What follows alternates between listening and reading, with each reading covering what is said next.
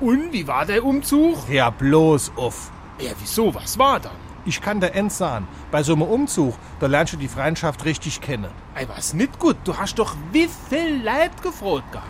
Ah ja, und es haben ja auch fast all zugesagt, für zu helfen. Hm. Am Samstagmorgen waren aber nur vier Mann kommen. Oh. Der Rest hat verschlafen, es war nicht gut oder sonst was. Wege, wann's etwas zu essen und zu trinken gibt, dann stehen sie alle in der ersten Reihe. Aber wann's um die Arbeit geht, dann siehst du von den Freiberger sich da keiner mehr. Fast die ganz bloß hat mir Korb gegeben. SR3. Warum wir so reden. Wie man schwätze.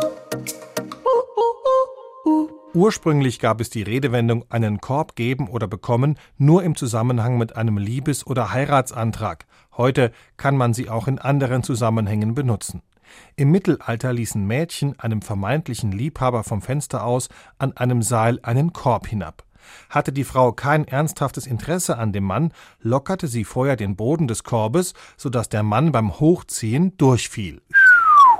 Daher rührt übrigens auch die Redewendung bei einer Prüfung durchfallen. Im 17. und 18. Jahrhundert trieben es die Frauen dann nicht mehr ganz so schlimm und beließen es dabei, ihrem nicht genehmen Liebhaber einen Korb ohne Boden, nicht zu verwechseln mit einem Fass ohne Boden, zu schicken. Für den Verschmähten war das oft eine bodenlose Frechheit.